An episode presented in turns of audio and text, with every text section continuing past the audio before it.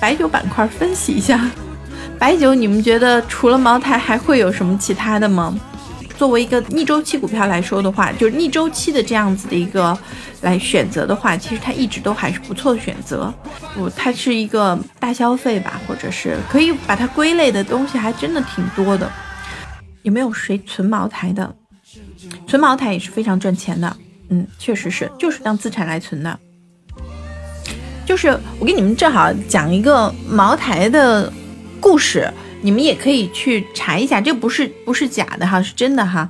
就是呃，茅台，因为就当时呢，就是等于说我们我我党这个这个这个这个解放了，嗯，咱们这个这个云贵之后呢，就是因为嗯，当时天气非常冷嘛，所以呢，就是用酒量还是很大的。它一方面这个这个天气冷，喝点酒可以可以那个。呃，御寒，然后另外呢，就是打仗受伤啊，那白酒也可以消毒，所以用酒量很大。然后呢，当然茅台是非常好喝了，对不对？非常受欢迎。最后呢，就是一合计，但是因为它那个产量非常非常小，华为它是绝对不会上市，尤其它现在这种情况下，它更加不会上市了。不是飞天茅台了，没有没有。我我我们先来讲这个故事，你们就知道是怎么一回事了哈。但这个不是故事，这是真事儿哈。你们到时候也可以去查的哈。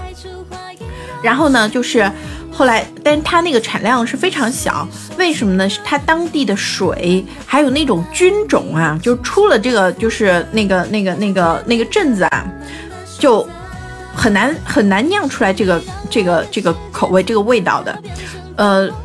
其实为什么会有这样子一个结论，是因为咱们的彭大帅，呃，就领命领命哈，他不是自己去弄的，领命呢是在那个就是呃贵阳，然后呢呃就是等于说是把所有的技术，把这些老工人，然后把那个就是呃等于说那个叫酒酒的那那什么来着，就酒种啊什么的全部都呃就是等于说原样搬过去，但是就那个品牌是叫真酒，真是。呃，真是甄嬛的甄还是真假的真，就叫真酒。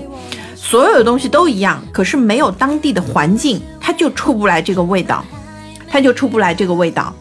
所以后来这个也就没有去去去延续下去。这个故事你们到时候是可以可查的，都是真实的。所以你们就会知道说，那我们说其他的各种的酒类。说到底还是一个稀缺性啊！哎，我记得上次是有谁说他就是住在贵州，就是在这个茅台镇呢，然后我还在那说呢，就是他其实就是这个是做田野调查最佳的机会，你你可以看看他每天有多少的往外放货，每天这个这个出货量是多少？其实我没有办法去明确的回答，我只是告诉你我对我对。这个茅台的看法就是，呃，它肯定是非常稀缺的资源。刚刚我讲的这个故事也是在说明它是稀缺资源。嗯，欢迎微子，这个它是稀缺的资源，这是一个方面。然后第二个，像这个的话，你说如果有同类型的可以替代的话，那么我们可以去找替代型的。那么谁去替代它呢？你们有替代的选项吗？对吧？然后再有一个，现在来说的话，它有没有背离价值呢？如果背离价值了，那么是不是可以调整？现如果说它并没有太多的背离价值，只是暂时性的价格偏高的话，那现在这个嗯调整不是件坏事儿啊。呃，山人哈，我们就这样子讲，在前几年反腐那么严重的情况下，你觉得白那个对茅台的价格有多大的影响？对呀，茅台是稀缺品，有投资价值。我刚刚其实讲的就是这个，他想要仿制，离开了那个地方，他就没法仿制。所以其实我们很多就是买不着茅台，买茅台镇上的酒，其实就是那时候说起来，王茅、赖茅等等各种的，都是都是为什么都会炒到挺高的价格？因为确实它就是，呃，茅台只不过是被。包装起来成为国呃这个央企了，国国有企业了。那么其实很多的这种小作坊啊，或者说它其实它靠的，就是呃，这个整个的一个菌群，呃，因为后来他们分析说，为什么同样的技术，同样的这些就是呃所有的这些配配方，但是出了茅台镇就酿不出来这个酒呢？就是因为它的菌群、它的环境不同，所以它是稀缺品。